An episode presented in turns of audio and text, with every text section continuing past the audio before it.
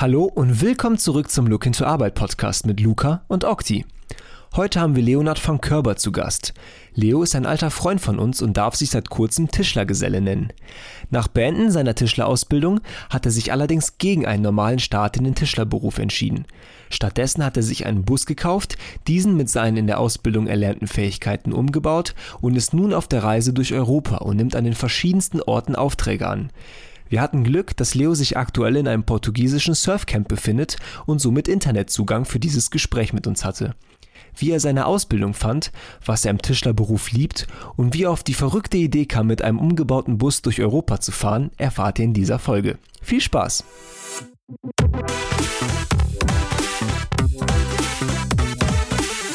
Leonard von Körber, aka Leo VK, nach äh, immensen technischen Problemen haben wir jetzt geschafft und ähm, weil wir uns vorher auch gar nicht gefragt haben, wie es uns denn geht, würde ich jetzt gerne mal kurz nachholen. Also Leo, was geht und wie geht's dir?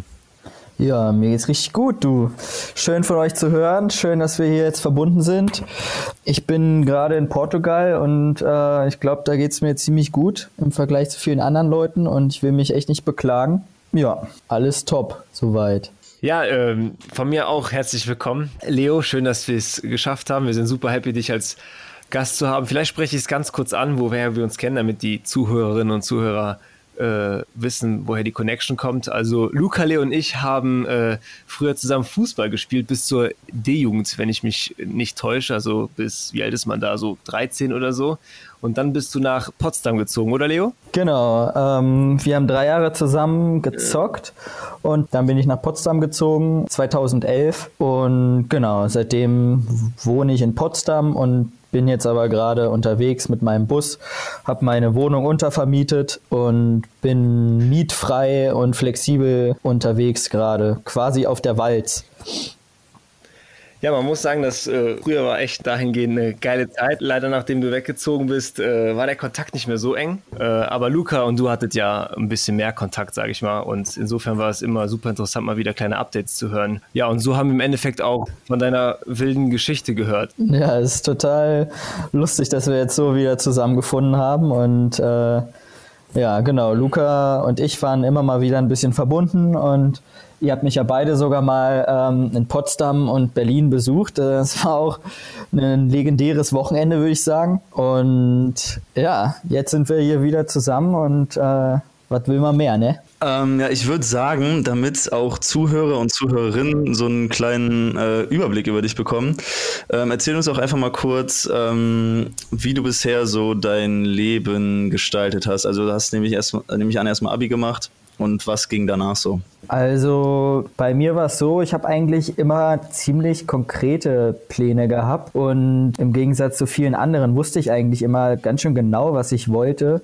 Das war schon eigentlich in der Schulzeit, hat sich so herausgebildet, dass ich was Gestalterisches, Kreatives machen will. Ich habe äh, früher gern so in Sims so Häuser eingerichtet und so weiter. Und dann ähm, die ersten Berufe, die man damit in Verbindung gebracht hat, äh, war dann so Architektur, Innenarchitektur. Ich habe irgendwie schon als kleiner kleiner Pöker damals in Wiel irgendwie Grundrisse gezeichnet und irgendwie mit meinem Laptop im Internet mir irgendwelche Fertighäuser angeguckt und geguckt, wie die eingerichtet waren und so weiter. Und dann auch manchmal als, als aus Langeweile einfach mir so ja, Häuser aufs Papier gezeichnet, meistens im Grundriss von oben und dann so praktische Nischen gezeichnet, wo dann so Einbaulösungen und so irgendwie symbolisch ähm, dargestellt wurden. Und ja, so habe ich dann auch mein Praktikum gewählt. Ähm, in der neunten Klasse war beim Architekten. Das hat mir super gefallen.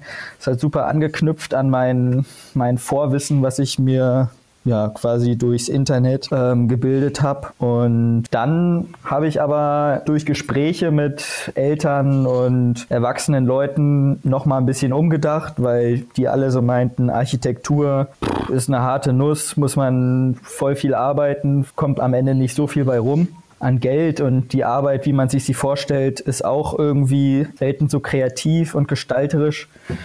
Und dann habe ich Wirtschaft angewählt in der Schule und dachte dann irgendwie ein, zwei Jährchen, dass ich vielleicht sowas wie äh, Wirtschaftsingenieurwesen mache. Und habe dann aber gemerkt, nee, ich will irgendwie jetzt nicht meine Interessen aufgeben, um vielleicht bessere Jobperspektiven oder vermeintlich mehr verdienen zu können in einem anderen Job. Wirtschaft fand ich zwar auch ganz interessant, aber ich bin dann eigentlich wieder zu, zu Architektur und Design gedanklich übergegangen und ähm, das war dann auch mein fester Plan nach dem Abi auf jeden Fall zu Design zu studieren, also Industriedesign, Produktdesign und ja, habe nach dem Abi total Bock gehabt, irgendwie Sachen zu bauen, habe so ein Infinity Mirror gebaut und so ein bisschen String Art und wollte halt was erschaffen. Ich habe immer so einen Erschaffensdrang gehabt und ähm, genau, dann war ich in Neuseeland und dort habe ich einfach richtig tolle Natur erlebt und es waren wirklich drei Monate ein ganz schön besonderer Roadtrip mit besonderen Naturerfahrungen, wo wir immer nur im Zelt Hängematte gepennt haben und da ja, habe ich einfach diese Schönheit der Natur nochmal ganz anders erlebt und weiß nicht, ob das dazu beigetragen hat, dass ich so ein bisschen auf, aufs Holz dann nochmal gestoßen bin. Jedenfalls habe ich habe ich, hab ich mich dann äh, eben nicht nur für Design und Architektur beworben, sondern irgendwie parallel auch für Tischler. Ich weiß gar nicht genau, wie das kam. Das war irgendwie so eine Eingebung oder ich habe noch mal ein paar Tipps bekommen oder habe vielleicht auch instinktiv gemerkt, mh, hm, irgendwie will ich, ist es vielleicht schlau, noch was Praktisches erstmal mehr zu lernen, ähm, bevor ich dann theoretisch die Gestaltung mache, wie auch irgendwie von Bauhaus irgendwie die, der Grundsatz war, dass man erstmal so eine praktische Grundausbildung bekommt und daran dann anknüpft und gestalterisch ähm, tätig wird. So habe ich dann diese Tischlerausbildung quasi als Vorstufe zu meinem Designpraktikum angesehen und dachte, nee, bevor ich Sachen gestalte, will ich erstmal wissen, wie kann ich wie kann ich das überhaupt bauen? Was gibt es für, für Konstruktionen? Wie ist ein Möbel aufgebaut? Und ich war da wirklich noch überhaupt nicht bewandert. Also ich echt überhaupt keinen Plan gehabt, was, äh, wie Möbel gebaut werden oder was der Tischler überhaupt konkret macht und habe mich einfach darauf be beworben, auf diese Ausbildung und ja, habe dann irgendwie okay. am Ende die Option gehabt, war bei, bei zwei Sachen angenommen und habe aber aus dem Bauchgefühl mich für diese Tischlerausbildung entschieden. Allerdings nur als Vorstufe zu einem anschließenden Designpraktikum, damals zumindest. Okay. Ähm, ich ich, ich fasse mal, fass mal kurz zusammen erstmal, damit wir äh, einen kleinen Überblick äh, erhalten. Ähm, also du hast halt direkt nach dem Abi oder während dem Abi schon gewusst, du äh, willst irgendwas machen, was etwas erschafft äh, und ein bisschen äh, kreativ bleiben, sozusagen in deinem weiteren Werdegang. Und dann warst du erstmal in Neuseeland und ähm, währenddessen wurde dir dann auch irgendwie immer klarer, dass du neben dem Erschaffen im Designbereich vielleicht erstmal was Praktisches ausprobieren willst, ähm, weil dir es einfach irgendwie für richtig erschienen. Und das heißt, du bist dann aus Neuseeland wiedergekommen und hast dich dann auf ein paar Sachen beworben und unter anderem sozusagen auf eine Tischlerausbildung. Das genau. erstmal richtig. Okay. Ähm, und die Entscheidung zur Tischlerausbildung kam dann halt, wie gesagt, einfach so äh, während der Zeit im Ausland und beim Wiederkommen. Und es war dann auch keine Entscheidung gegen ein Studium, sondern sozusagen eine Entscheidung für eine Vorarbeit für ein weiteres Studium sozusagen. Genau. Das, das ist richtig. Das war immer klar, dass ich danach dann noch Design oder Architektur studiere. Und ich habe diese Tischlerausbildung okay. als sehr wertvoll empfunden, um halt dieses praktische Know-how dann mitzubringen und auf dieser Grundlage dann gestalten zu können. Okay. Und die Bewerbung, wie sah die aus? Wie kann ich mir das vorstellen?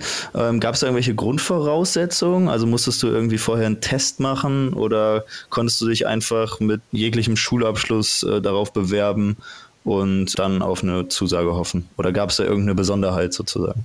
Ähm, bei der Tischlerausbildung ähm, gab es ein Bewerbungsverfahren. Ähm, man hat das übliche, also man Lebenslauf und Motivationsschreiben hingeschickt und wurde dann darauf eingeladen für den Eignungstest und dort ist man dann vor okay. Ort in die Schule gekommen und hat halt in einem Klassenraum mit anderen Bewerbern ja so einen ziemlich simplen Aufnahmebewerbungstest gemacht, wo halt ja ganz einfache Grundlagen, Wissen irgendwie Mathe, Deutsch, Allgemeinwissen abgefragt werden, was so ein bisschen aber eher an ein Ausbildungsniveau angeglichen war. Also auch für Leute, die kein okay. Abitur gemacht haben, auf jeden Fall machbar. Ich verstehe. Und dann vermute ich, dass es besonders für dich dann mit einem Abiturstudium relativ einfach, sag ich mal, äh, war, reinzukommen. Und äh, also weder Luca und ich wissen noch, wie so eine Ausbildung genau aufgebaut ist. Beschreib mal so ein bisschen den Aufbau der Tischlerausbildung. Was, was, wie lange geht es?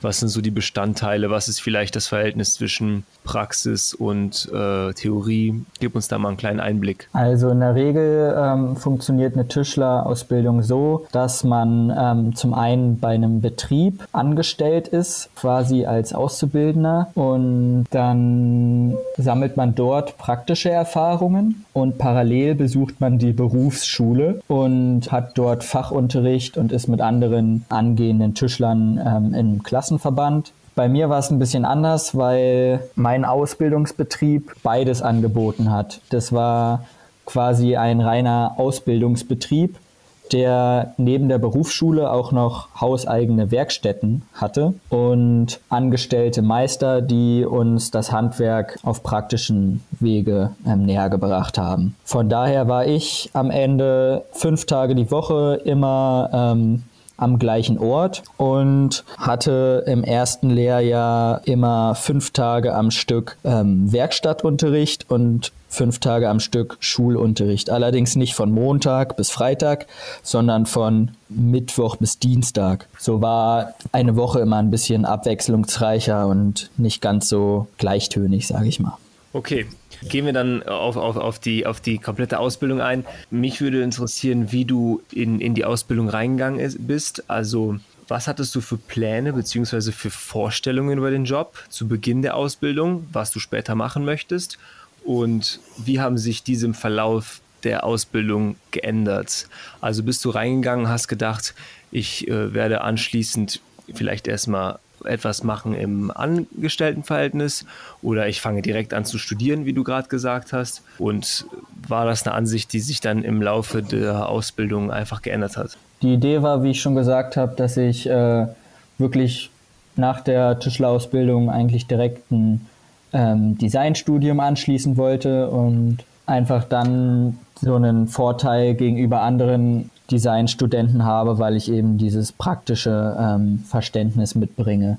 Und ich hatte keine, keine konkreten Vorstellungen von dem Tischlerberuf über allgemein und hätte mir niemals vorstellen können, dass ich ganz normal als Tischler äh, im Angestelltenverhältnis arbeiten werde. Ich habe mich nicht wirklich mit dem Beruf auseinandergesetzt, ehrlich gesagt, und war dann an ganz vielen Stellen im Laufe der Ausbildung auch noch überrascht über viele Dinge und bin dann da halt so reingewachsen. Okay, ich verstehe. Also hast du mehr oder weniger deinen Plan geändert und ist das jetzt noch eine Sache, die du machen willst, irgendwann anfangen zu studieren oder eher nicht? Also ich will mich auf jeden Fall gestalterisch weiterbilden. Allerdings allerdings nicht mehr zwingend über den Weg eines klassischen Designstudiums, weil ich gemerkt habe, ich möchte auf noch näher und konkreter auf meine Ausbildung und auf den Tischlerberuf anschließen. Ich bin noch längst nicht an dem Punkt, wo ich sage, ich kann alles in diesem Beruf und bevor ich dieses Kapitel quasi abschließe, möchte ich dort erstmal weiter lernen und konkreter im Handwerk anknüpfen und quasi nicht wieder so einen Schritt zurückgehen und das Handwerk nur so ein bisschen nebenbei anwenden, sondern noch tiefer gehen im, im Handwerk und im Tischlerberuf. Und dafür gibt es solche Fachakademien. Dort kann man zum Beispiel den Gestalter im Handwerk machen oder zum Beispiel einen staatlich geprüften Holztechniker und das auch mit dem Meister verbinden. Und das ist okay. jetzt gerade das, was ich was ich so anstrebe. Okay, ihr habt ja jetzt schon so ein bisschen ähm, vorweggegriffen und seid schon so ein bisschen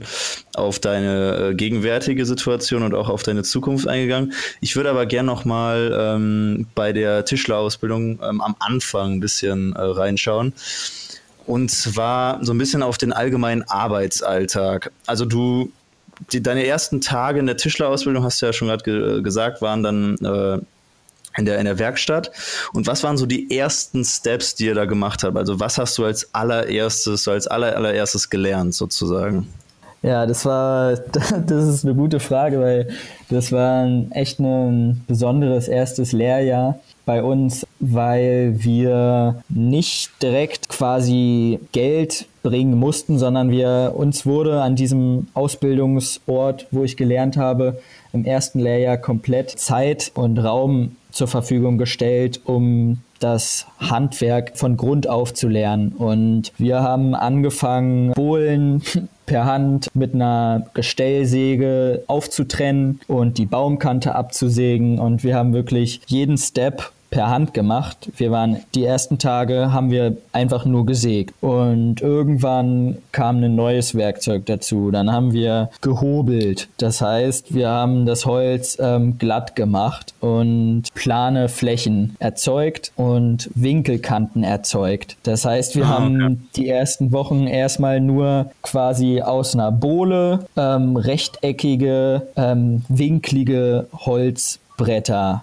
und Leisten gehobelt und alles per Hand gefertigt. Im gesamten ersten Lehrjahr sind wir an keine großen Maschinen gegangen, sondern haben überwiegend traditionell das Handwerk per Hand gelernt und dann zum Beispiel ganz viele Holzverbindungen, klassische Holzverbindungen angefertigt. Das heißt, wir haben irgendwann angefangen, Schlitzzapfenverbindungen anzufertigen, wurden, uns wurde gezeigt, wie man das anreißt, wie das zusammengesetzt sind und es gibt ganz viele verschiedene Verbindungen. Der Meister hat das immer vorgemacht. Wir standen daneben, haben das, haben zugeguckt und waren dann selber an der Reihe, das zu machen und haben am Ende unser Werkstück, auch wenn es am Anfang erstmal nur eine gehobelte Leiste war, irgendwann einfach nur eine Holzverbindung war, vorne zu denen ins Büro auf den Tisch gelegt und die haben sich das angeguckt und dann erstmal reichlich Fünfen und Vieren und Sechsen verteilt. okay, stark. Ähm, du hast ja gerade gesagt, ihr wart in dem ersten Ausbildungsjahr äh, so ein bisschen frei von Druck und musstet jetzt nicht irgendwas äh, leisten, sondern das Lernen stand im Vordergrund. Aber es gab schon, beziehungsweise, ja doch, es gab schon eine äh, gewisse Struktur. So, also ihr habt auf jeden Fall äh, immer gesagt bekommen, so ihr habt jetzt das zu tun, ihr habt jetzt das zu tun und, und es wurde euch gezeigt. Also ihr wurdet jetzt nicht einfach ins kalte Wasser geworfen und es wurde gesagt, ja, macht ihr mal, ihr sägt das jetzt, sondern euch wurde exakt gezeigt, äh, wie das funktioniert und ihr habt es dann quasi wie am Modell nachgemacht und dann vor, danach wurde es überprüft, sozusagen, oder? Genau. Dann noch eine anknüpfende Frage daran wurde dann auch so ein bisschen individuell auf äh, verschiedene äh, Lehrlinge eingegangen oder haben auch alle das Gleiche gemacht? Also lass mich das kurz ausführen. Wenn du jetzt zum Beispiel das alles relativ schnell, relativ gut gemacht hast, konntest du dann auch schon was anderes machen oder wurde immer so auf dem gleichen Level mit allen Lehrlingen gearbeitet? An sich haben alle das Gleiche gemacht und es wurde nicht so individuell auf die persönlichen Stärken und Schwächen eingegangen.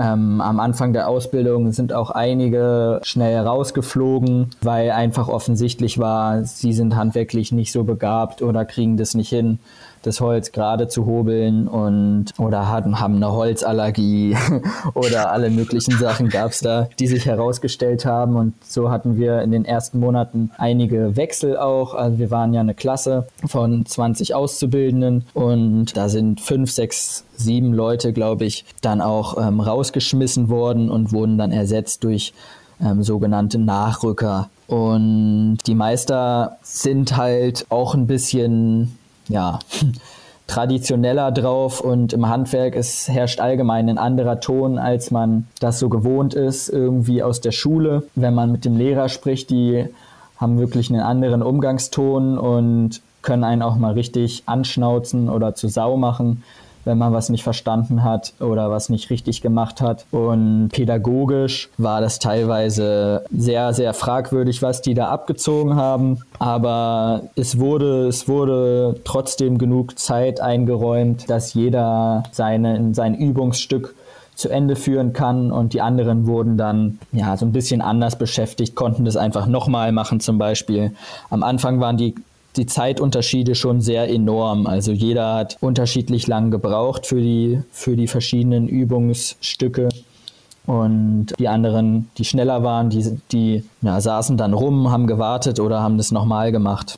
Was meinst du denn, wie viel Talent braucht man, um, um diesen Tischlerberuf auszuüben? Weil ich habe schon das Gefühl, so von Leuten, die ich kenne, da bei vielen fehlt so ein gewisses grundlegendes handwerkliches äh, Geschick. Und ist das was, wo du sagen würdest, man kann sich das antrainieren oder wenn man wirklich kein Händchen dafür hat, dann sollte man es lieber sein lassen? Weil dann, man ist ja schon so, dass, dass so eine Ausbildung schon qualvoll sein kann, wenn man es einfach nicht drauf hat und man die ganze Zeit zu Sau gemacht wird von so einem Meister. Das stimmt auf jeden Fall. Allerdings glaube ich, dass man das alles erlernen kann. Und ich würde mich persönlich auch nicht als den hochbegabten Handwerker bezeichnen. Ähm, ich bin auch da so ein bisschen ins kalte Wasser gesprungen und musste mich erstmal zurechtfinden. Natürlich hatte ich irgendwie im Gegensatz zu den meisten ähm, Abitur und konnte irgendwie mal gute Fragen stellen und habe das irgendwie fachlich und sachlich alles ganz gut verstanden. Aber dann waren da auf einmal Leute neben mir, die das irgendwie zweimal oder dreimal so schnell und viel ähm, sauberer gemacht haben. Und ich war auf jeden Fall im ersten Lehrjahr auch einer, der immer mit am längsten gebraucht hat für die, für die Übungsstücke und musste mich, musste mich da dann auch erstmal beweisen und hab's aber am Ende auch rausgekriegt, wie man, wie man sauber arbeitet und ich glaube nicht, dass man da einen ein grundlegendes äh, Talent für mitbringen muss. Man kann mit einer gewissen Be Begeisterung für, für den Beruf und für die Sache, die man macht, glaube ich, alles lernen und erreichen, äh, was man will. Und diese Begeisterung hat sich bei mir eingestellt und dadurch habe ich am Ende auch gelernt und bin nicht hinten abgefallen, sondern konnte mitziehen. Obwohl die heraus, die Grundvoraussetzungen, glaube ich, bei mir jetzt auch nicht ideal waren, sage ich mal. Ich habe auch nie ein Praktikum oder so vorher gemacht im Vergleich zu anderen, was ich allerdings jedem empfehlen würde, bevor man eine Ausbildung startet, zumindest mal für ein paar Wochen in den Betrieb reinzuschauen, um einfach mal einen Eindruck zu bekommen von dem Beruf, ja. was man überhaupt macht. Damit, damit man da nicht einfach so irgendwie angeschnauzt wird und rausgekickt wird vielleicht. Ne? Ähm, Jetzt haben wir viel gehört so zu dem Beginn und wie das alles so ein bisschen abläuft. Ähm, wie sieht es denn aus, wenn man schon so ein bisschen drin ist in der Ausbildung und schon so ein paar Sachen drauf hat, die Anfänge quasi so ein bisschen gemeistert hat? Wie sieht dann der Arbeitsalltag aus? Man kommt dann in die Tischlerei und dann hat man schon so keine Übungsstunden mehr sozusagen, sondern hat schon irgendwie Stücke, die man anfertigt und hat sozusagen Aufgaben für den Tag. Oder kommt man in die Tischlerei und dann sagt einem der Meister nach wie vor, du machst jetzt mal das, du machst jetzt mal das? Oder ähm, gibt es sogar schon eigene Projekte? Also wie verhält sich das quasi nach dem anfänglichen Beginn, wenn man schon, also na, nachdem man dann so ein bisschen was drauf hat, sozusagen? Also ähm, im ersten Lehrjahr haben wir tatsächlich ausschließlich für uns gearbeitet und eigene Werkstücke gebaut. Das heißt, wir haben ähm, als erstes eine Fußbank gebaut, dann haben wir einen Hocker gebaut, wir haben einen Holzkoffer gebaut, wir haben ein Tablett gebaut, ein ähm, Schach- und Mühlebrett gebaut, alle möglichen kleinen, schönen, feinen äh, Werkstücke gebaut, die wir dann auch behalten durften. Und im zweiten Lehrjahr hat sich das grundlegend geändert. Wir sind ähm, in eine andere Werkstatt umgezogen, haben andere Meister bekommen und dann gab es verschiedene Aufträge, die verteilt wurden unter den 20 Auszubildenden. Okay. Und dann ähm, hat jeder seine eigene Hobelbank, seinen Arbeitsplatz bekommen mit seinem Werkzeugschrank und dann hat man erste Aufträge bekommen und zusammen mit seinen Kollegen in kleinen Gruppen diese, diese Aufträge erarbeitet. Die Aufträge, die waren bei uns vom Land Berlin, also öffentlicher Dienst und wir haben überwiegend für Schulen und Kitas und ja, öffentliche Gebäude, Möbel oder Fenster gebaut und hatten dadurch auch nicht diesen zeitlichen Druck auf dem, auf dem Arbeitsmarkt quasi bestehen zu müssen und möglichst effektiv zu arbeiten, sondern wir waren so ein bisschen außen vor und haben dadurch auch viele traditionelle ähm, Aufträge bekommen, die wirklich ähm, mit Massivholz gefertigt wurden und wo besondere Anforderungen an, an das Handwerk auch gestellt wurden. Und das, das war ähm, auf jeden Fall auch ein Vorteil, würde ich sagen. Ähm, ich nehme an, dann gab es auch noch eine Prüfung am Ende oder war das dann, ähm, wenn man Anfertigung gemacht hat, im, war die Prüfung sozusagen immer in der äh, gegenwärtigen Arbeit enthalten? Oder gab es am Ende nochmal äh, Prax praktische Prüfung und äh, theoretische Prüfung? ja, also ähm, genau. Ähm, man, wir haben dann im zweiten und dritten Lehrjahr verschiedene Aufträge erarbeitet, dadurch quasi Berufserfahrung gesammelt und ähm, ja, den Beruf erlernt. Und die Ausbildung schließt ab mit einer theoretischen und einer praktischen Prüfung. Die praktische Prüfung ist in zwei Teile unterteilt. Einmal das Gesellenstück, wo man ein eigenes abschließendes ähm, Prüfungsstück gestaltet, plant und am Ende auch baut in einem zeitlich festgesetzten Rahmen von 100 Stunden und eine Handarbeitsprobe, wo man ähm, an einem Prüfungsort mit anderen Prüflingen ein Werkstück innerhalb von fünf Stunden ähm, handwerklich bauen muss. Und dann gibt es noch eine theoretische Prüfung und dort wird Fachwissen abgefragt und das waren verschiedene Prüfungsteile und hat am Ende auch, glaube ich, fünf Stunden gedauert. Okay, alles klar. Okti, dann kannst du weitermachen. Genau, dann, dann kommen wir zu der Zeit nach der Ausbildung. Also was hast du dann, sobald du die Ausbildung in der Tasche hattest, gemacht? Also wann wusstest du überhaupt final, was du nach der Ausbildung machen willst? Und was hast du getan? Also der Plan war weiterhin gestalterisch äh, mich weiterzubilden und an die Tischlerausbildung anzuknüpfen. Allerdings habe ich meine Ausbildung ja um ein halbes Jahr verkürzt und war dadurch sehr angespannt und hatte viel um die Ohren um die Zeit und hätte dann direkt nach dieser anstrengenden Zeit meine Bewerbungsmappe ähm, einreichen müssen und habe da dann nicht die Energie für gefunden, mich wie geplant ähm, in Halle für Innenarchitektur zu bewerben und habe dann parallel ähm, rausgefunden, dass es auch noch Alternativen gibt zu diesem Designstudium. Und habe erstmal ähm, verschiedene Aufträge für Freunde angenommen und einen Bettpodest gebaut und verschiedene kleine Dinge gebaut und war dann so Kurzzeit, war dann angestellt so ein bisschen bei einer Tischlerei, habe dort gearbeitet als Bauhelfer für zwei Monate. Dann war aber auch diese Corona-Situation und alles nicht so einfach mit Arbeit finden. Und dann habe ich mir einen Bus gekauft, nachdem ich meinen Arm gebrochen hatte und wieder zur Arbeitspause gezwungen war. Und quasi in dieser, in dieser Zeit, wo ich nichts machen konnte, habe ich mich entschlossen, so, jetzt kaufe ich mir einen Bus und baue den aus, damit ich damit dann ja so ein bisschen auf Reisen gehen kann und unterwegs Berufserfahrung sammeln kann, weil dann schon klar war, yo, ich will jetzt erstmal noch ein bisschen in dem Beruf bleiben und praktische Erfahrung sammeln.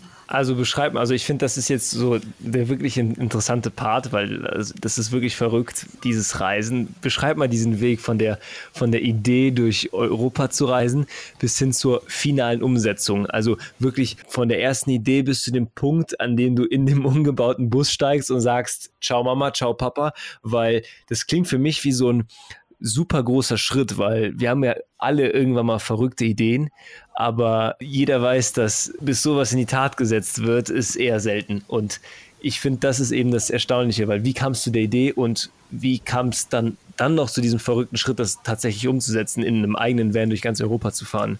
Also es gibt, ähm, wenn man eine Ausbildung abgeschlossen hat, die Möglichkeit auf die Walz zu gehen. Das heißt, man geht auf Wanderschaft. Man organisiert sich über einen sogenannten Schacht, der ähm, einen ja, unterstützt bei der Arbeitssuche und ähm, einem aber auch verschiedene Regeln ähm, aufsetzt, an die man sich folgen äh, halten muss.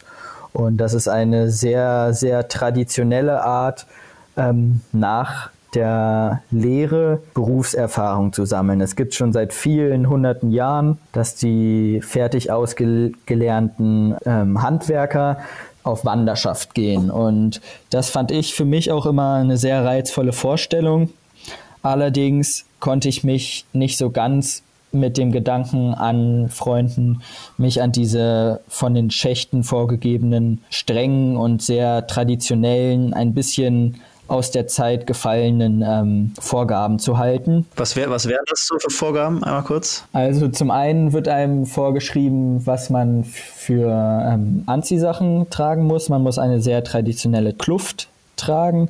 Das heißt, man hat in meinem Fall eine schwarze Hose, eine schwarze Jacke ähm, in Kord und ähm, einen Hut auf und dann hat man so einen Stock und an dem Stock ist so ein Beutel und da an diesem Beutel hat man seine sieben Sachen, seine Anziehsachen dabei. Ah, und ähm, das ist für mich gar nicht so das Problem gewesen. Da hätte ich mich ähm, auch, denke ich mal, mit abfinden können. Aber Mindestdauer von dieser Walz ähm, sind eben drei Jahre in den meisten Schächten. Und wenn man äh, früher das abbricht, ist man irgendwie unten durch und einem wird der Ohrring irgendwie durchgerissen und so nach, nach dem Motto. Deswegen habe ich überlegt, wie kann ich, wie kann ich trotzdem Reisen und Arbeiten verbinden und unterwegs auch ganz viele verschiedene Arbeitsweisen kennenlernen. Und ja, so kam die Idee mit dem, mit dem Van. Also das, das hat sich auch erst nach der Ausbildung eigentlich ähm, so ein bisschen herausgebildet, dass ich das machen könnte. Und es war gar nicht so ein langer Traum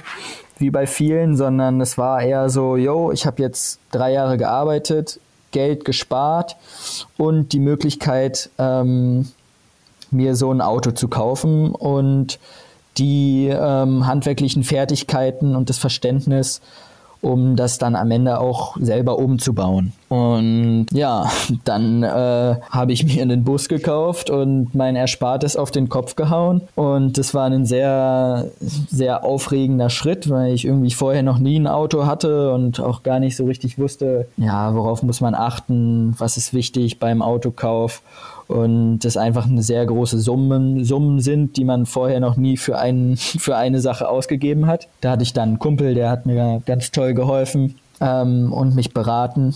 Und dann hatte ich auf einmal ähm, so ein Auto und dann musste ich auch direkt loslegen, ähm, den umzubauen, damit, damit ich so schnell wie möglich damit auch losfahren und losreisen kann. Und ich wusste, okay. dass ich auf meinen Reisen ein Stipendium erhalten kann, was es ähm, Auszubildenden zwölf Monate nach Ausbildungsende Ende ermöglicht, verschiedene Praktikas in verschiedenen Ländern zu machen und dafür, dass man sich einlässt, quasi diese interkulturellen Erfahrungen zu sammeln und andere Arbeitsweisen, Sprachen und Kulturen kennenzulernen, erhält man von Erasmus ein Stipendium. Und das wusste ich schon, da hatte ich mich vorher ähm, schon informiert und so ein bisschen beworben und die Bedingungen abgeklärt, ob das dann auch mit meinem Bus funktioniert und von daher okay. hatte ich da so eine gewisse finanzielle Absicherung,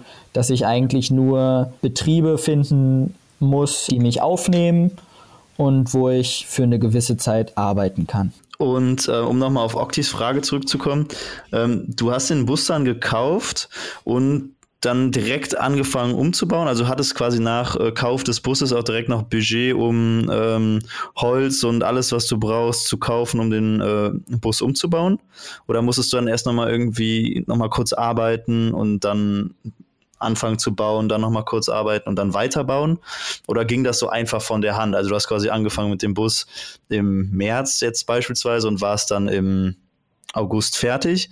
Oder war das schon ein noch was längeres Projekt sozusagen? Mm, ja, das war schon ein, ein Projekt, was sich ganz schön gezogen hat und was auf jeden Fall ähm, deutlich mehr Zeit und Geld in Anspruch genommen hat, was ich eigentlich mir vorgestellt hat. Aber ich denke, das ist auch normal und ich habe auch echt ähm, quasi nicht so richtig Zeit gehabt, das in Ruhe zu planen, weil ich, weil ich halt schon diesen Bus dann hatte und die Zeit nutzen wollte, jetzt zu bauen und ja, im Herbst losfahren wollte und im Sommer nochmal mit der Freundin Urlaub machen wollte. Und ich hatte genügend Geld gespart, um ähm, nach der reinen Anschaffung auch noch, noch mal zusätzlich Geld in den Umbau zu stecken. Das war dann allerdings auch relativ schnell erschöpft, so dass ich, so ich nach ähm, einer, einer ersten Norwegen-Reise im Sommer dann nochmal arbeiten gehen musste für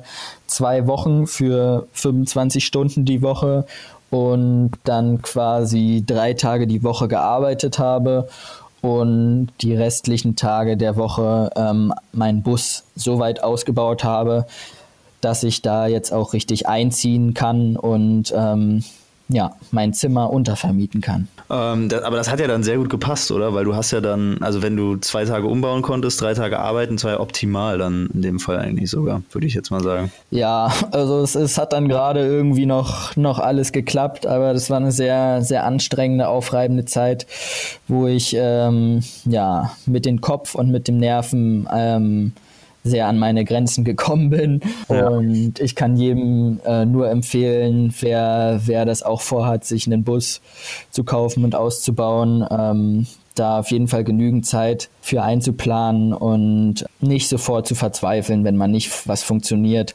Und auch besser erstmal alles in Ruhe durchzuplanen und dann zu bauen. Das ist mir auf jeden Fall später so ein bisschen auf die Füße gefallen weil ich ähm, dann manche Sachen so gebaut habe, dass es dann umständlicher war, ähm, im Nachhinein äh, nochmal wieder weiterzubauen. Also da ist es auf jeden Fall wichtig, das gut zu planen und ähm, eine gute Arbeitsreihenfolge so sich zu überlegen. Ja, da haben wir auch am Ende, äh, am Ende letzten Jahres ja mal kurz drüber gequatscht. Ähm, die coole Sache daran ist ja aber auch, wenn man jetzt nicht alles so genau geplant hat und weiß, exakt was zu tun ist, dann hat man halt immer dieses, ähm, diese stetige Aufgabe, ähm, sich damit auseinanderzusetzen. Und das ist ja auch auf eine gewisse Art und Weise was Schönes, weil äh, das Tischler-Dasein hatte ich ja, ähm, wie du zu Beginn gesagt hast, ähm, irgendwie gepackt und da hattest du ja mega Bock drauf oder hast mega Bock drauf. Deswegen finde ich es auch eigentlich eine ziemlich coole Sache, wenn man da ähm, auf der einen äh, Seite klar mega im Stress ist, weil man arbeiten und bauen muss, aber auf der anderen Seite halt auch genau das macht, was einen irgendwie ähm, auch erfüllt. So, und deswegen ähm, habe ich dir auch schon mal gesagt, äh, das ist halt auch irgendwie ziemlich cool, finde ich, so als von außen betrachtet jetzt. Ja, also es war ähm, trotz meiner Tischlerausbildung eine sehr große Herausforderung, dieser Ausbau. Und äh, ich habe mir das ja eigentlich ein bisschen leichter vorgestellt oder dachte, yo, mein, mein Vorwissen reicht aus, irgendwie, dass ich das mal eben schnell über die Bühne bringe. Aber dem war nicht so. Ich, man musste sich dann doch noch in viele verschiedene Themen einlesen und informieren, die ganze Elektrik und auch Wasser und Dämmung und alle möglichen spezifischen Van, Umbaumaßnahmen. Das ist, das ist eigentlich ein kleines Thema, ähm, eine Wissenschaft für sich. Und ja, dafür, da muss man sich dann auch erstmal erstmal einfinden. Aber es hat natürlich total Spaß gemacht und ja, war ein total geiles Projekt, was mich, äh, was mich bis heute erfüllt. Und ja. Ich würde gerne mal auf das Reisen eingehen. Und zwar scheint das auf mich schon wie eine geile Sache, dass man einfach so unabhängig sein kann und sagen kann, ich habe jetzt Bock in Portugal zu sein oder in Frankreich zu sein etc. wie organisierst, wie organisierst du dir, äh, dir, das mit der Arbeit? Also ist das so, dass du dir Jobs suchst und dir dann sagst, okay, ich habe gerade einen Job in beispielsweise Frankreich gefunden und jetzt verbringe ich dort eine gewisse Zeit? Oder ist das so, dass du dir wirklich zuerst das Ziel aussuchst und sagst, heute habe ich Bock auf oder die nächste Woche habe ich Bock auf Italien und suchst dir dann die Jobs zugeschnitten auf den Ort, wo du hin möchtest? Also ich bin losgefahren und hatte einen Praktikumsplatz in Frankreich bei einem ganz tollen Tiny House Bauer, den ich vorher im Internet entdeckt hatte. Und da war klar, da bin ich jetzt vier Wochen und alles, was danach passiert, war noch offen. Ich wusste, im Winter ist es vielleicht nicht so gemütlich im Van und in Frankreich ist es auch noch nicht so besonders warm. Vielleicht ist es ganz nett, weiter in den Süden zu fahren und hatte da schon so ein bisschen Portugal in dem Auge, wo ich jetzt am Ende bin. An sich war das aber noch offen angelegt ähm, und habe dann aber mich in Frankreich entschieden, ja, nee, das passt, ich will jetzt weiter in den Süden. Ich schaue mich in Portugal um und ja, habe dann dort recherchiert und über Workaway zum Beispiel ähm, Stellenausschreibungen entdeckt und mich dort beworben, mit Kontakt, mit Leuten Kontakt aufgenommen und ähm, erfahren, was ich in Portugal so lernen und arbeiten kann. Und, und Workaway ist einfach, ähm, um das einmal kurz zu erklären, eine Plattform, äh, wo man sich einfach äh, anmelden kann und dann werden da Jobs ausgeschrieben. Also so hat sich das jetzt angehört. Genau, Workaway ist so eine Online-Plattform, ähm, sehr ähnlich wie Woofing. Und das basiert eher so ein bisschen auf dem Prinzip, dass man, dass man arbeitet nicht unbedingt für Geld, sondern für ähm, Unterkunft und äh, Verpflegung. Und dort werden aber auch Jobs mit Bezahlung angeboten. Und man findet dort ganz viele Menschen, die sich zum Beispiel ein großes Stück Land gekauft haben und dort sind einfach ganz viele verschiedene Aufgaben zu tun, sei es im Garten oder im Haus. Und da habe ich dann verschiedene spannende Menschen gefunden, ähm, wo ich mein praktisches Wissen ähm, ja scheinbar dann ähm, einbringen kon konnte. Und genau, jetzt bin ich hier. Ja, okay, Leo. Äh, du hast jetzt gerade so ein bisschen beschrieben, äh, wie verschiedene Jobs zustande kommen und was man quasi als Gegenleistung dafür erhält. Und hast gerade auch schon gesagt, dass du jetzt gerade in Portugal bist. Und sag einmal ganz kurz vielleicht, was machst du gerade äh, oder wo bist du gerade genau in Portugal und was machst du da? Was ist dein Job gerade aktuell?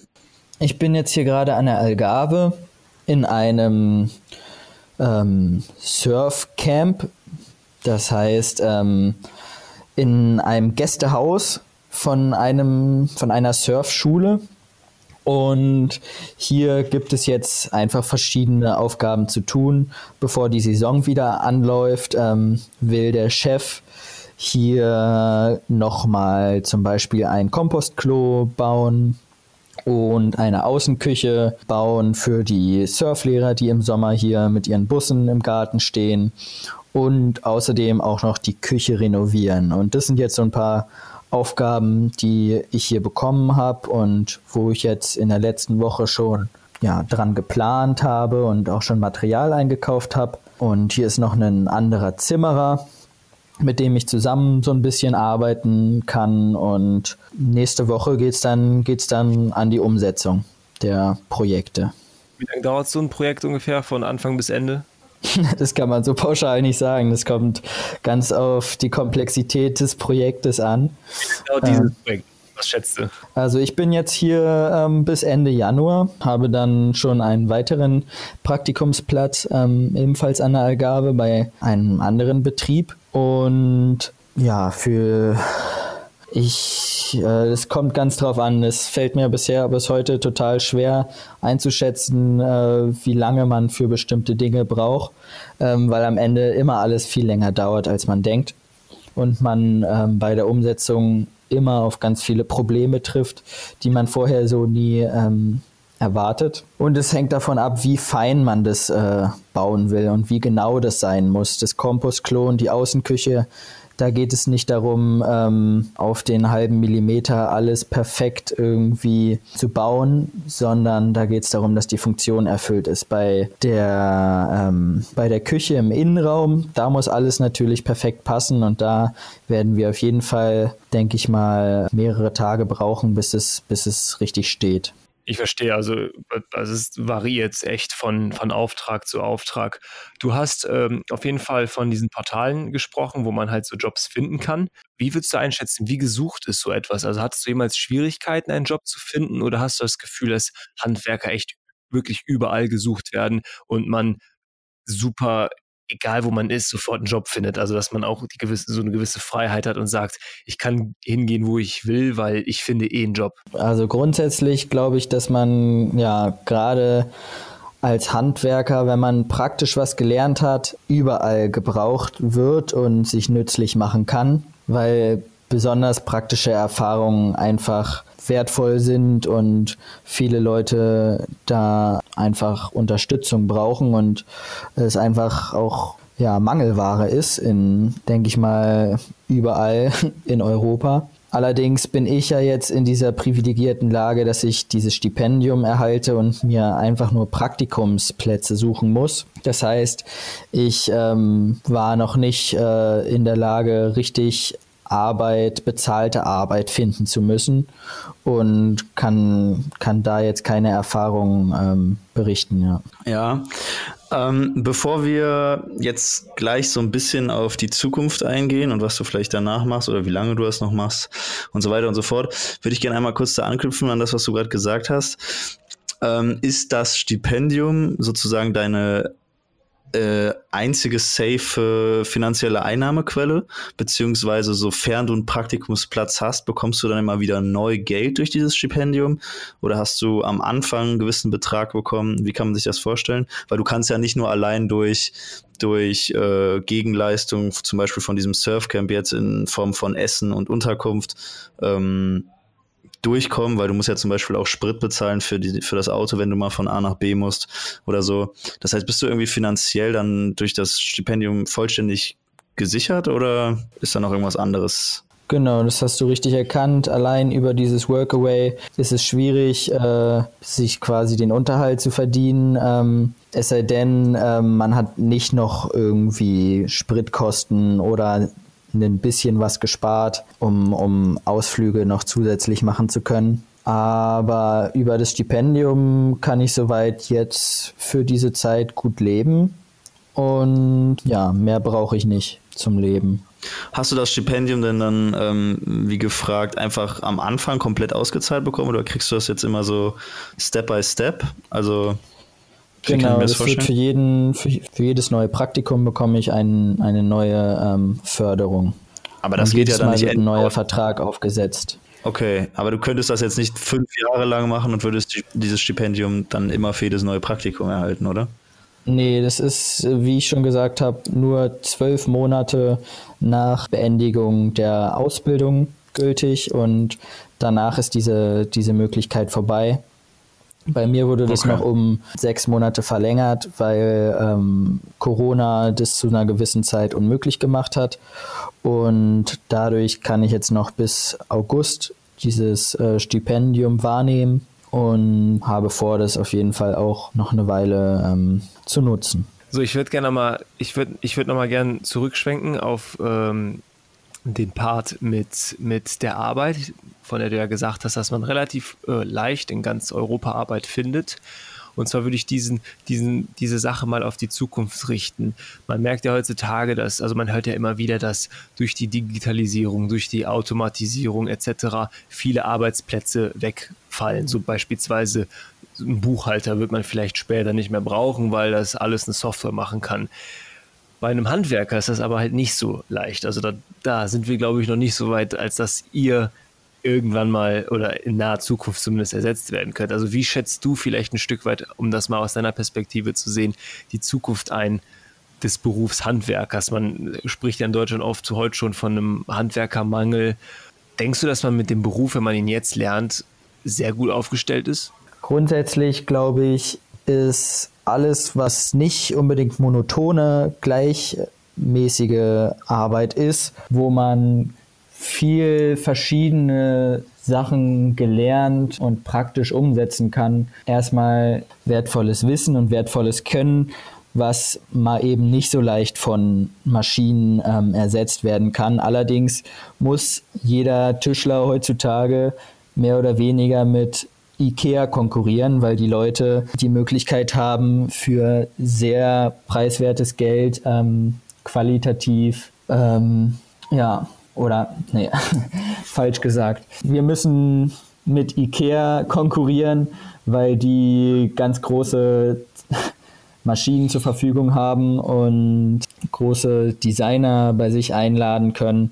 Und ähm, der Tischler muss sich behaupten ähm, durch ja, besondere individuelle ähm, Einzelanfertigungen und jede Tischlerei, die auf Massenanfertigung geht und sich eben von diesem individuellen, besonders qualitativ hochwertigen Möbel- und Innenausbau ähm, entfernt, ähm, hat, glaube ich, ähm, Probleme in der Zukunft gegen solche Big Player wie IKEA ähm, zu bestehen, beziehungsweise auch heute schon Probleme. Da muss man für sich ähm, als Tischler Tischlereibetrieb äh, eine Nische finden, ähm, wo man Kunden findet, die eben bereit sind, einen gewissen Mehrbetrag für besonders gute, hochwertige Qualität auszugeben. Ich verstehe. Also man sollte nicht äh, versuchen, langweilige äh, Möbel herzustellen, die man quasi in jedem Möbelmarkt findet, sondern man sollte sich dann schon ein bisschen mit mit äh, ja, besserem Design, einzigartigeren Sachen von der Masse abheben. Wo ich dann gerne auf den nächsten Schritt eingehen werde, und zwar auf deine Zukunft. So, wir haben ja anfänglich schon ein paar Sachen angesprochen in Bezug auf, vielleicht machst du ein Studium, vielleicht machst du was anderes. Äh, was schwebt dir aktuell jetzt in diesem Moment vor? Also, was planst du vielleicht für die nahe Zukunft und was planst du für die ferne Zukunft? Ist es eher die Selbstständigkeit? Ist es vielleicht zwischendurch nochmal ein Studium? Was, was hast du vor? Ich möchte jetzt erstmal so viel wie möglich lernen und praktische Erfahrungen sammeln, mein, ähm, ja, mein Können und mein Wissen in dem Tischlerberuf weiter ausweiten, weil ich eben dann doch noch ein Berufseinsteiger bin, der, der gerade erst am Anfang steht und ich gemerkt habe, wie wertvoll und wichtig eben diese Berufserfahrung ist. Und von daher bin ich jetzt gerade noch mit diesem Stipendium unterwegs und versuche in besondere Tischlerbetriebe auch noch anschließend ein Praktikum ähm, zu finden und dort eben besondere Berufserfahrung zu sammeln. Anschließend, wenn das Praktikum abgelaufen ist, werde ich mir einen Tischlereibetrieb suchen, wo ich ähm, angestellt werde und will da dann nochmal für ein Jahr circa ähm, arbeiten und weiterlernen. Und dann hätte ich genügend Berufserfahrung gesammelt, um an so einer Fachakademie fürs Handwerk angenommen zu werden und eben diese beruflichen Weiterbildungen zu beginnen. Und dort werden eigentlich überall in der Regel mindestens zwölf Monate Berufserfahrung vorausgesetzt. Und wenn ich die erlangt habe und sich nichts ändert, möchte ich dann quasi im Sommer in einem Jahr an, an einer Fachakademie ähm, quasi auf meine Ausbildung aufbauen und solche Weiterbildungen antreten und auch mit Hinblick dann meinen Meister dort zu machen. Das heißt, quasi die höchste, die höchste Ausbildungsstufe im Handwerk zu erlangen, wo mir gleichzeitig auch Grundlagen beigebracht werden, mit denen ich mich dann selbstständig machen kann. Als Meister kann man dann einen Tischlereibetrieb eröffnen und auch Lehrlinge ausbilden und noch bin ich nicht entschlossen, ob ich wirklich am Ende mich selbstständig und mein eigenes Ding machen will. Aber ich möchte auf jeden Fall diesen Weg, diesen Weg gehen und diese Qualifikation erreichen. Alright. Ähm, ja, also Luca, ich würde sagen, das war ein interessanter Einblick. Also ich habe eigentlich alle meine Fragen soweit gestellt. Hättest du noch sowas spontan, was du den Leo fragen wollen würdest? Ähm, nee, soweit nicht. Also wir haben jetzt, ich hätte abschließend gefragt, wie ähm, er die Zukunft des äh, Tischlerberufs einschätzt. Das haben wir schon abgearbeitet. Ähm, aber ich, ich würde vielleicht noch mal kurz sagen, ich finde es äh, jetzt wieder erstaunlich, auch bei Leo, dass sich äh, so ein roter Faden da durchzieht äh, und ähm, du schon ein relativ genaues Konzept, ob es jetzt umgesetzt wird oder nicht, ähm, quasi schon entworfen hast für deine Zukunft weil äh, wir beide äh, machen ja den Podcast auch unter anderem, weil wir ähm, noch nicht ganz so genau wissen, äh, wo es hingehen soll. Ähm, und deswegen finde ich das immer wieder erstaunlich, jetzt auch wie gesagt wieder bei dir, dass du ähm, da eigentlich sozusagen echt ein klares Ziel erstmal vor Augen hast mit dem Meister. Und ähm, das, ähm, ja, finde ich bewundernswert. Das vielleicht als, als Schlusswort von mir. Aber Fragen habe ich auch keine mehr. Ich muss auch sagen, dass, dass mich das echt so beeindruckt, weil äh, ich hatte irgendwie immer so ein Bild davon, dass wenn man eine Ausbildung macht, besonders im handwerklichen Betrieb, dass es immer so ein Stück weit, äh, dass man so ein Stück weit örtlich gebunden ist. So, ich dachte mir so, warum, warum sollte, sollte man als Deutscher beispielsweise Tischler nach, also warum sollte man in Spanien einen Job kriegen? Die haben doch ihre eigenen Tischler. Also was ist denn der Benefit, da hinzugehen? Aber ich finde das wirklich, wirklich beeindruckend, dass, dass es solche Programme auch, also dieses Programm von, von eurem von eurem Tischler, äh, ich weiß jetzt nicht genau, wie das heißt, aber ja, du hast ja von so einem Programm gesprochen, hast du jetzt zwar nicht in Anspruch genommen, aber dass es das sowas überhaupt gibt. Also ich finde es ich find's wirklich krass und es war mir nicht bewusst, dass man auch mit einer Ausbildung so, so, so krass rumkommen kann. Und was du natürlich daraus gemacht hast, dass du dir deinen eigenen Van geholt hast und alles so ein bisschen im, im Do-it-yourself-Style gemacht hast, ist schon echt cool. Also wir haben den Van noch nicht gesehen, aber ich denke, Luca, dass, der, dass wir auf jeden Fall mal, mal ein paar Bilder vom, vom Leo bekommen sollten, oder? Was meinst du? Ja, das ist eine ganz gute Idee. Ich würde sowieso sagen, dass wir ähm, ähm, im nächsten Jahr, wenn Leo wieder da ist und wenn es wieder möglich ist, ähm, einfach nochmal nach Potsdam äh, fahren oder Leo halt äh, uns abholt und wir eine kleine Tour starten. Ähm, also ohne sich jetzt selbst einzuladen. Aber ja, auch ja. die hat das mal ganz gut auf den Punkt gebracht. Und ähm, ja, ich würde sagen, da haben wir es. Und ähm, Leo, vielen Dank für deine ähm, ja, so konkreten Aussagen und Einblicke. Ja, vielen Dank für die Einladung. Schön, dass wir eine Runde plaudern konnten und ähm, freut mich, wenn das Leute in, inspiriert und vor allem diesen handwerklichen Weg einzuschlagen. Ähm, das kann ich wirklich nur jedem empfehlen, der, der da vielleicht mal dran gedacht hat oder der da irgendwie eine gewisse Lust verspürt, was mit den Händen zu erschaffen, ähm, zu sehen, was man am Ende kreiert ähm, und sehr, sehr sinn, sinnstiftige, stiftende Arbeit ähm, zu machen, wo man am Ende klare Resultate vor Augen hat. Ähm, das sind alles Dinge, die ähm, so einen handwerklichen Beruf ähm, auszeichnen und die einem, glaube ich, ja, ein Leben lang Freude machen kann. Von daher, das kann ich auch nur abschließend jedem ans Herz legen, das zu probieren, ähm, einfach mal sich für einen Praktikumsplatz zu bewerben und da mal reinzuschnuppern. Und ja, vielen Dank für das Gespräch. War schön mit euch beiden. Und ich hoffe, wir sehen uns ähm, bald mal wieder ähm, ja, auf persönlichem Wege, face to face. Ja, lasst es euch gut gehen. Ja, du dir auch. Du dir auch. Danke jetzt nochmal für die äh, perfekten Schlussworte, würde ich sagen, Okti, oder? Das war jetzt nochmal äh, ein sehr guter Abschluss. Dann würde ich sagen, äh, Leo, hau rein, Okti, hau rein und an alle Zuhörerinnen und Zuhörer bis nächste Woche. Ja, macht es gut zusammen.